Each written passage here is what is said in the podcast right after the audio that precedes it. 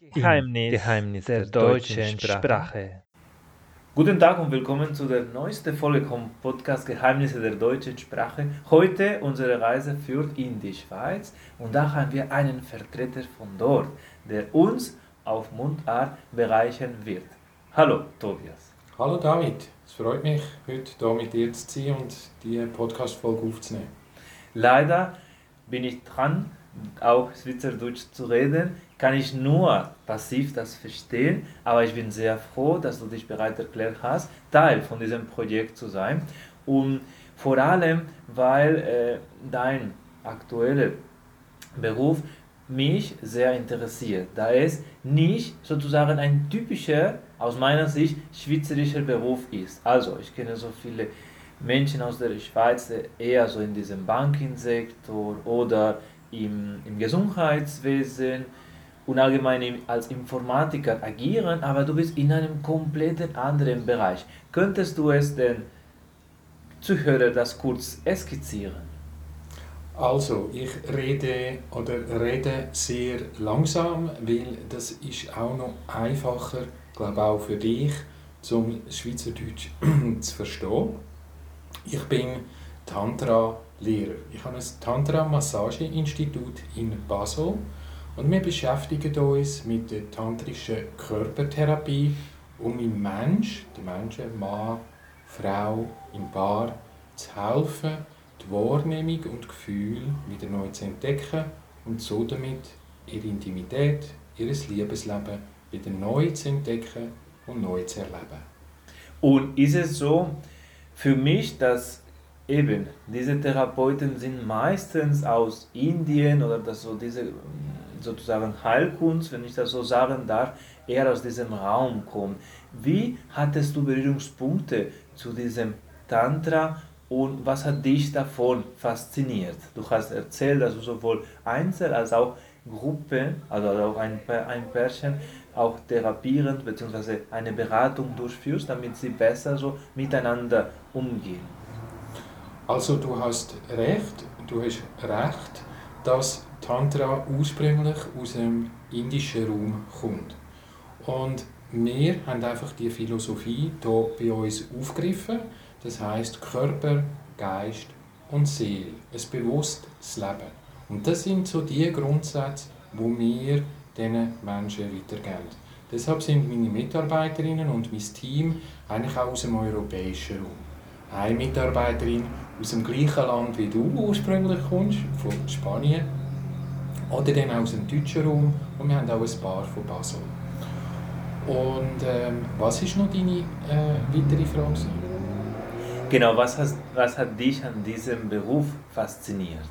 Wie hast du Kontakt zuerst gehabt? Ich bin ursprünglich aus der, aus der Gastronomie und das ist alles sehr stressig, streng, schnell. Und so habe ich wieder etwas gesucht, wo ich in meine Mitte komme, in meine Ruhe und durch das auch aus der inneren Ruhe in ein tieferes Miteinander zwischenmenschlich. Und durch das bin ich dann auf Tantra gekommen. Der Aspekt vom Meditativen, vom ruhigen Miteinander, der hat mich von Anfang an fasziniert.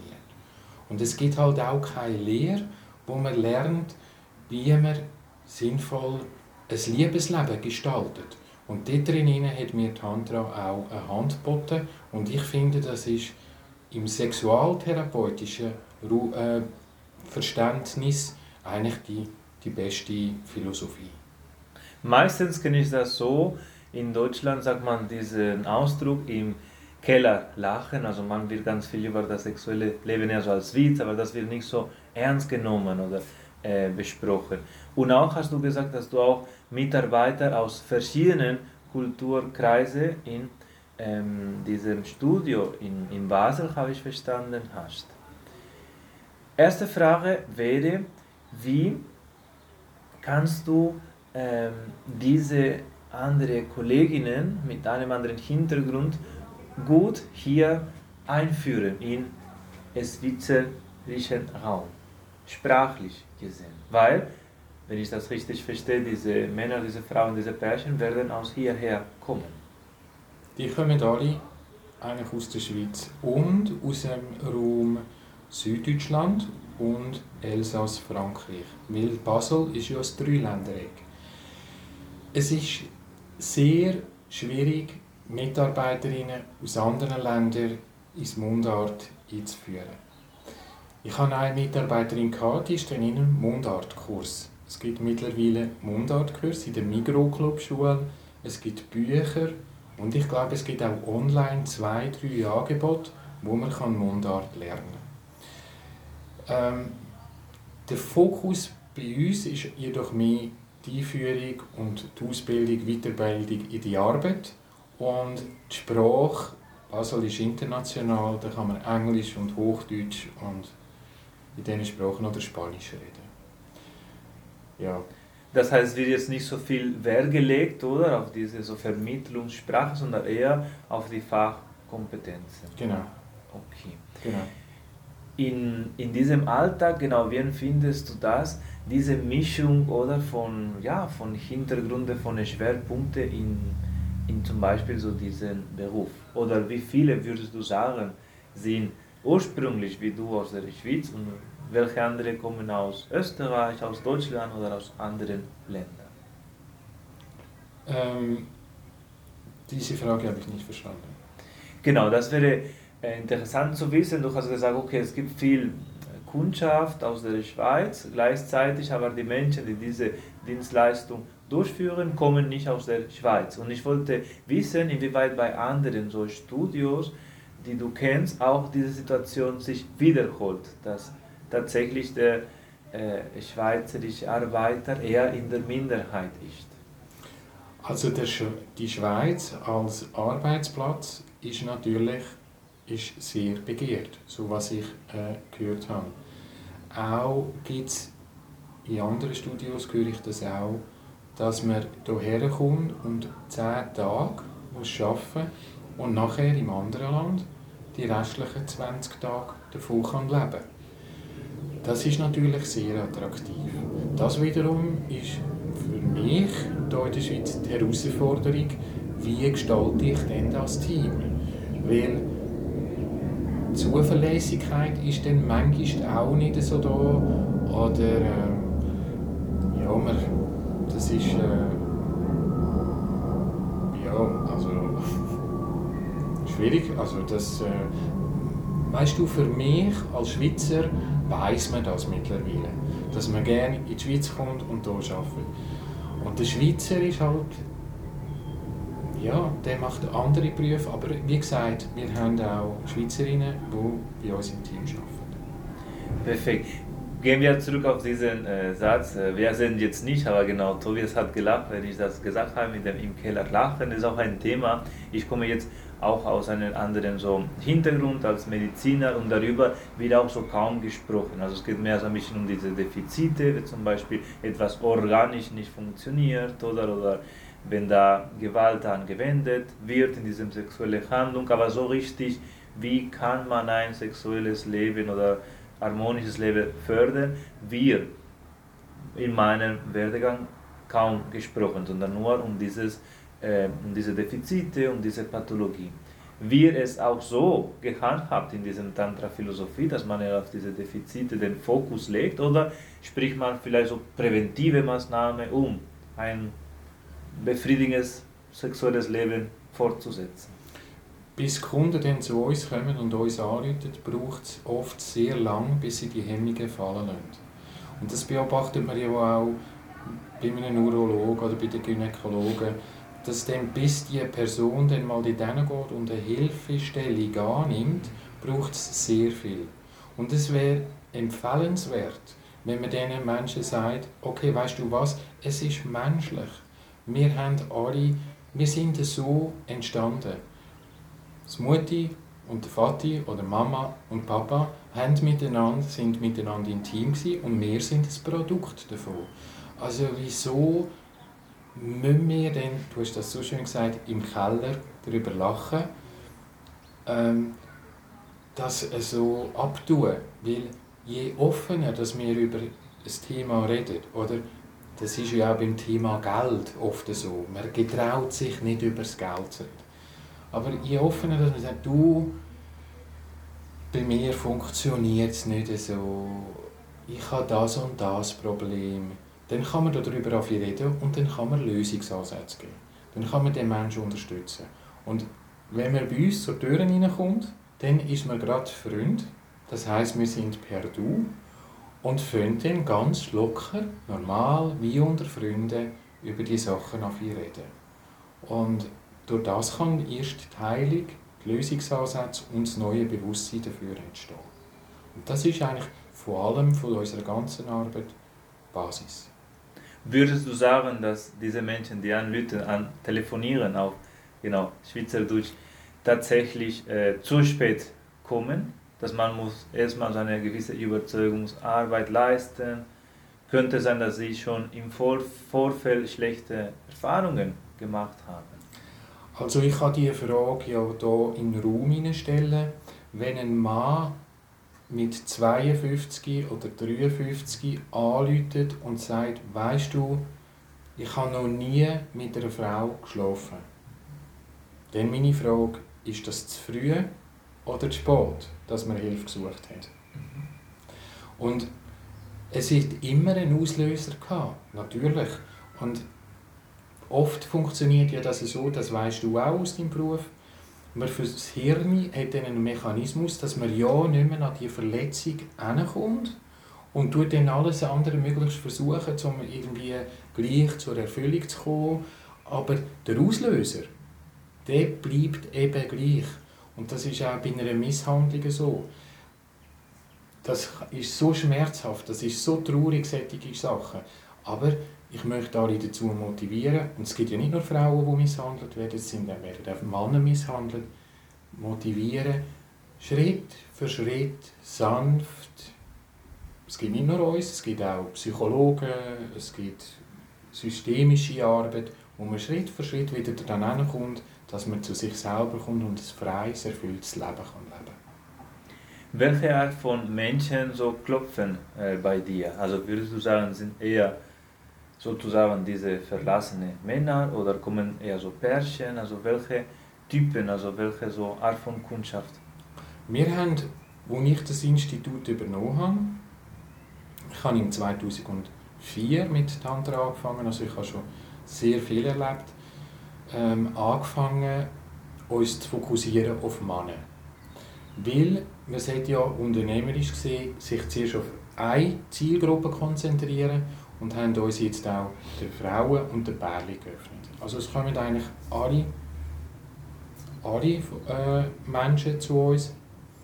Ähm, Männer eher, die gehemmt sind oder die in der Partnerschaft sind und ihre Frau nicht betrügen und aber gleich irgendwie einen Lösungsansatz ähm, suchen oder ähm, Frauen halt auch, die Orgasmusschwierigkeiten haben, wo ja man sagt, 80% von allen Frauen haben Orgasmusschwierigkeiten. Ähm, auch die könnte man motivieren, sich mehr dem zu öffnen und darüber zu reden. Also es ist nicht eine Schande, wenn man das hat. Ja, und Bärli, die halt ähm, noch feinfühliger, noch sanfter, noch ruhiger, auf lernen berühren, auf zu massieren. Tatsache ist dass es häufiger vorkommt, als man das ausspricht. Und die bestimmt, also du kommst auch aus einem Kontext, wo das auch, äh, wie wir schon erläutert haben, darüber wird nicht gesprochen, darüber reden wir nicht. Also, wie hast du das so im Gespräch überwinden? Also, hast du eine gewisse Technik, wie erstmal so das Thema ansprichst? Also, der Mensch getraut sich am besten, wenn er entspannt und entspannt ist. Weil die Angst ist der Stress an und für sich.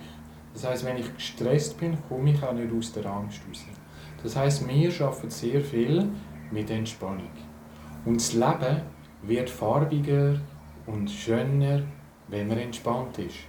Das heißt, wenn der Mensch jetzt zu uns kommt und bei uns hineinläuft, fangen wir an, kontinuierlich zu entspannen und gehen so dann in die Tiefe und lösen das. Auch wenn eine Verletzung stattgefunden hat, wenn irgendwie ein Missbrauch oder auch in Form von Wort, ich meine, Beleidigungen in der Partnerschaft, die regelmäßig stattfinden, das sind auch Verletzungen.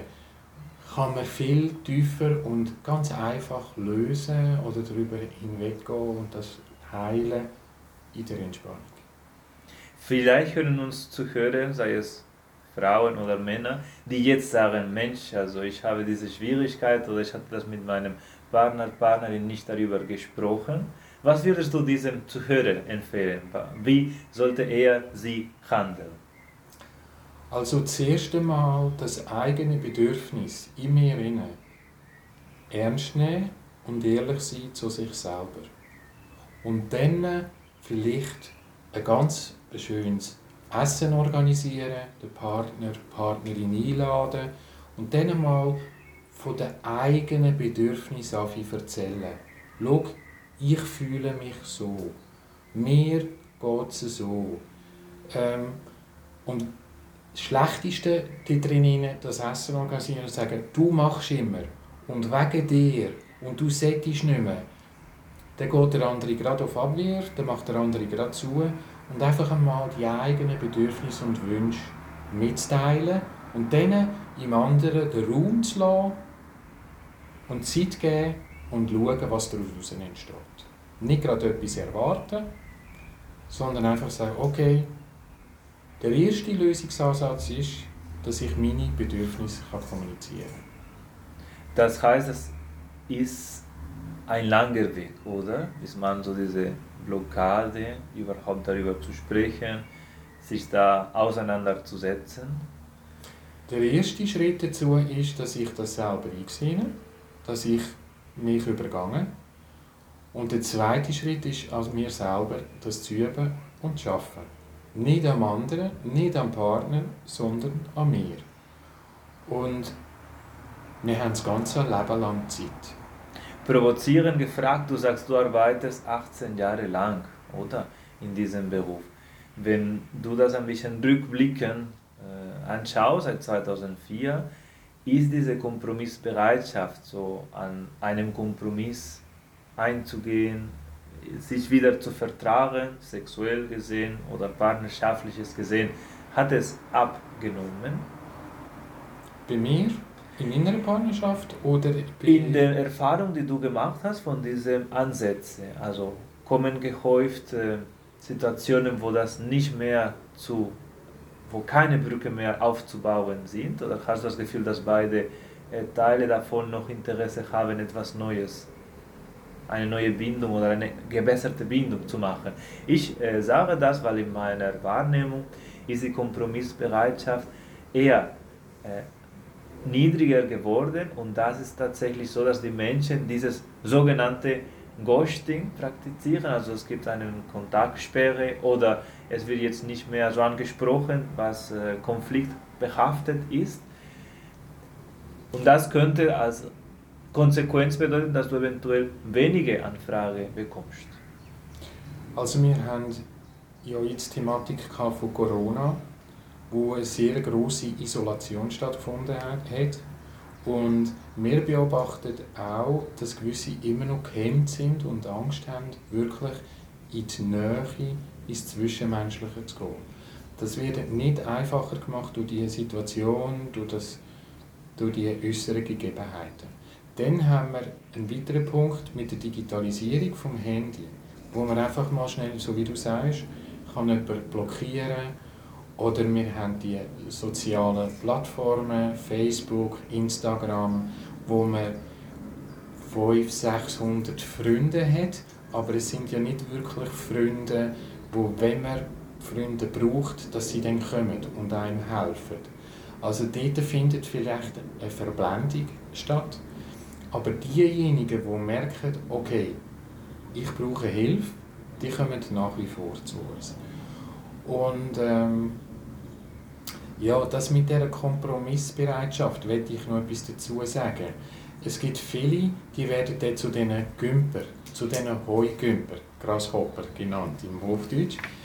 Ähm, ich kann dir dazu sagen, wenn ich einfach schnell eine Beziehung beende und zur nächsten gehe und denke, die nächste Frau, der nächste Mann ist dann besser, der innere Mechanismus, die innere Energie in uns macht, dass wir wieder genau die gleiche Thematik mit dem Menschen anziehen.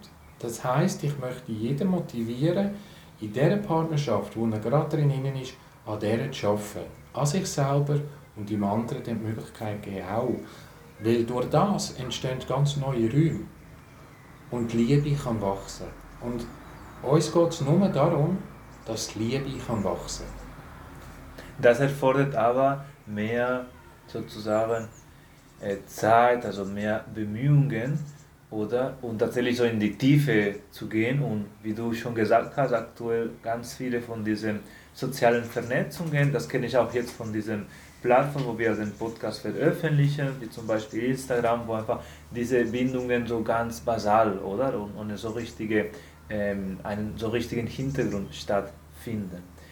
Ich immer nenne das Beispiel auch in therapeutischen Situationen, wenn jemand ganz viel von diesen sozialen Netzwerken erwartet, dass es wäre so wie eine Pfeife, die kaum Resonanz hat. Das heißt, einfach so einfach eine Art von Sicherheit oder eine Art von Ablenkung, aber in sich, das hat nicht die gewünschte Wirkung, weil wie du gesagt hast, wenn du Kollegen, Freunde hast und du hast jetzt, was weiß ich, eine äh, gesundheitliche Situation oder einfach eine personelle Not, wo du da Hilfe brauchst, wirst du die Leute so pfeifen, anrufen und dann sie kommen zu dir. Aber die sozialen Netzwerke haben nicht diesen gewünschten Echo. Vor allem, wenn du nichts Schönes projizieren kannst, oder? Wir haben alle so schlechte Momente.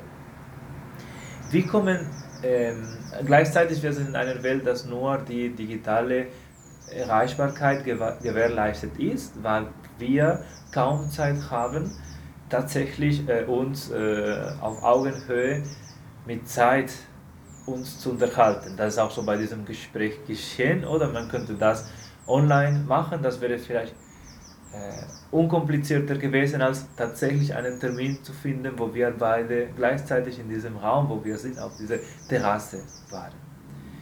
Ist das auch äh, so in wenn du einfach nachdenkst, welche, welcher Verlauf das Ganze hat, dass es einfach schwierig oder zunehmend mehr Hindernisse gibt, so eine therapeutische Arbeit zu machen.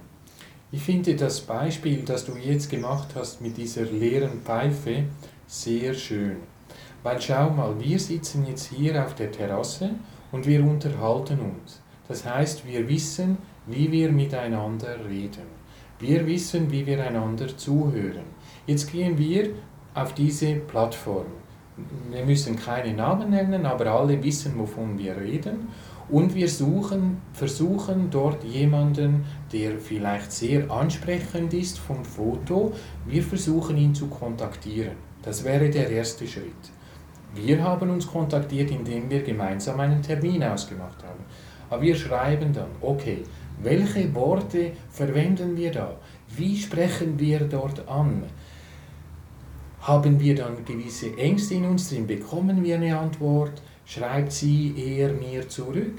Wenn sie zurück, okay, was sage ich, was schreibe ich als nächstes? Das heißt, einerseits muss ich schon mal wissen, wie kommuniziere ich mit jemandem?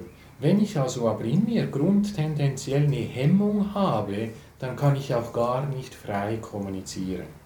Wenn ich frei kommunizieren kann, dann kann ich irgendwo in den Supermarkt, in die Migro, in den Coop und dort an der Kasse ein offenes, freies Gespräch mit der Kassierin beginnen oder mit der Verkäuferin und so ins Gespräch kommen, weil wir haben ja auch schöne Verkäuferinnen, oder?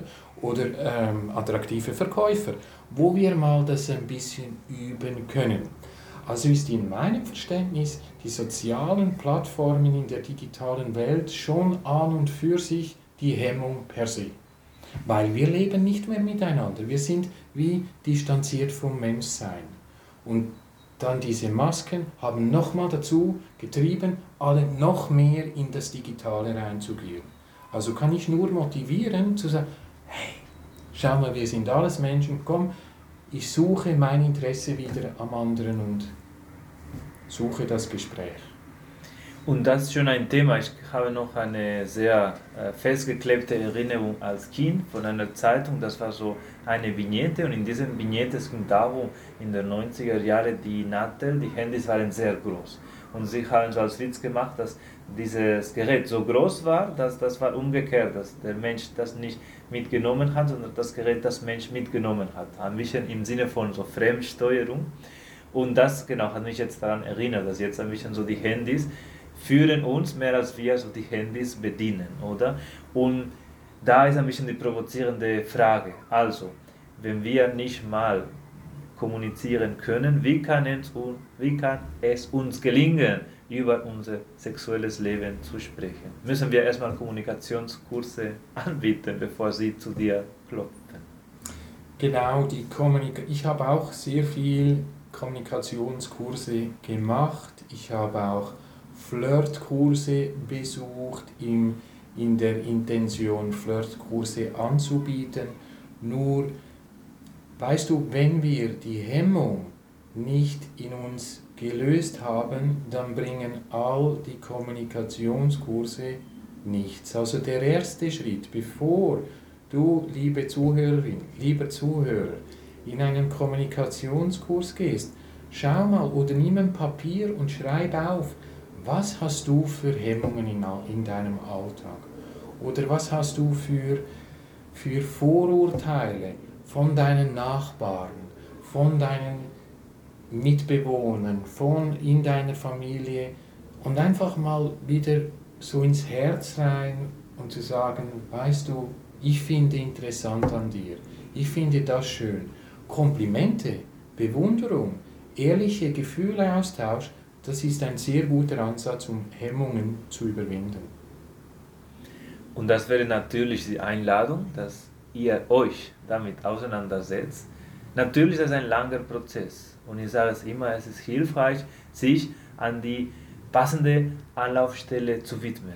Und deswegen, ich würde dich einladen, das werden wir noch in der Beschreibung hinzufügen, wie können dann diese Menschen, die jetzt in einer Blockadesituation sich befinden und etwas mit ihrem sexuellen Leben, mit ihrem affektiven Leben auch besprechen oder eine zweite Meinung hören, wie können diese Personen dich erreichen, Tobias? Also du hast vorhin gesagt, es ist ein langer Prozess und dazu möchte ich kurz noch etwas sagen, weil das einzige beständige auf diesem Planeten ist der Wandel und durch den Wandel entsteht der Wachstum. Das sehen wir an den Jahreszeiten, das sehen wir an der Natur und dieser Prozess gehört dazu. Also öffnen wir uns am besten dazu. Wenn du gewisse, also liebe Zuhörer, liebe Zuhörer, wenn du gewisse Thematiken hast, die du finden willst über Tantra oder Potenz oder Liebesthematiken gibt es einen Blog, tantrablogs.ch. Da haben wir verschiedene Thematiken aufgegriffen und darüber geschrieben. Ich habe vor einiger Zeit auch selber Podcasts gemacht zu verschiedenen Themen, da kann man auch reinhören. Und dann kommt man auch auf unsere Webseite vom Institut in Basel, da kann man direkt uns anschreiben und da kann man Kontakt aufnehmen mit mir oder mit jemandem aus meinem Team und wir gehen also sehr achtsam damit um und wir wahren Diskretion oder wir werden nicht mit dir im Keller darüber reden. Ein schön, sehr, sehr schöner Ausdruck. Das ist schon so. Auch man merkt, oder, das werden wir in weiteren Folgen beobachten, äh, da ich jetzt nicht schweizerisches bin, der andere, das so sehr typisch vom schweizerischen Volk, sie passen sich sehr schnell an. Und am Anfang haben wir Mundart gesprochen und jetzt reden wir nochmal Hochdeutsch oder schweizerisches Hochdeutsch. Genau, genau, das stimmt. Trotzdem genau, müssen wir, wenn jemand von euch in der Schweiz wohnt, immer wieder dann daran bleiben, oder? Damit die, der andere Ansprechpartner, der andere Teil sich nicht anpasst. Weil ansonsten man verliert, was wir jetzt mit diesem Serie mit äh, den nächsten Folgen versuche. Das heißt, das Hörverständnis zu verbessern, indem man immer wieder diese Inputs auf schweizerisches Deutsch bekommt. Ich weiß, dass einfach so äh, sage ich mal, volksbedingt, diese Anpassungsfähigkeit, was ich sehr schätze in anderer Ebene, aber ich will einfach den Zuhörer, Zuhörerinnen dazu ermutigen, nochmal das nachzuhacken, diese Inhalte auf Schweizerdeutsch auch immer wieder zu suchen, von dem Fernseher, von dem Radio. Eventuell ist dieser Blog auf Schweizerdeutsch geschrieben, weiß es nicht. Nein, also David, ich darf dir ein Kompliment machen, weil ich kenne sehr viele aus anderen Ländern, die auch schon bei uns gewohnt haben und gelebt haben. Aber du, wie du dich in die deutsche, in Schweizerdeutsch hinein vertiefst und Schweizer Mundart-Serien, Filme schaust und nachfragst und dir gewisse Sachen aufschreibst und nachher rausgehst und in dein Team hineingehst und die Redewendungen anwendest, also Kompliment. Und deshalb hat es mich auch gefreut, jetzt mit dir so den, den Podcast zu machen. Und äh, ich finde auch gut, wenn man Schweizerdeutsch will lernen und das im Schweizer auch immer wieder sagt. Bitte red Mundart. Und bitte red langsam Mundart. Weil dann lernt man es noch besser. Weil wenn ich schnell rede, dann kommt auch nicht jeder draus und kommt nicht jeder mit. Oder? Aber so, ja, genau. Nein, der Blog ist in Hochdeutsch, weil es gibt keine Grammatik in, in Mundart und wenn man Mundart liest, ist das ein bisschen schwierig zu verstehen, weil jeder schreibt wieder anders. In WhatsApp, jetzt sind wir wieder bei diesen Kanälen, aber bei WhatsApp oder Trima oder all diesen Messenger gibt es immer mehr Schweizer, die in Mundart schreiben. Und das, das heißt, ist auch sehr schön. Um das zu verstehen, musstest du das laut vorlesen. So wurde es mir gesagt. Ja, das diese stimmt. Nachrichten. Ja, das stimmt, das ist hilfreich. Ja. Wunderbar, dann so verbleiben wir. Vielen Dank für deine äh, Hilfestellung, für deine Unterstützung, diesen Podcast auch auf Schweizerdeutsch, auf Mundart ähm, zu gestalten. Wünsche ich dir einen schönen Tag und bis zur nächsten Folge. Danke vielmals, David. Danke fürs dabei sein. Alles Gute. Tschüss. Weitere Folge findet ihr in redcircle.com Geheimnisse der deutschen Sprache.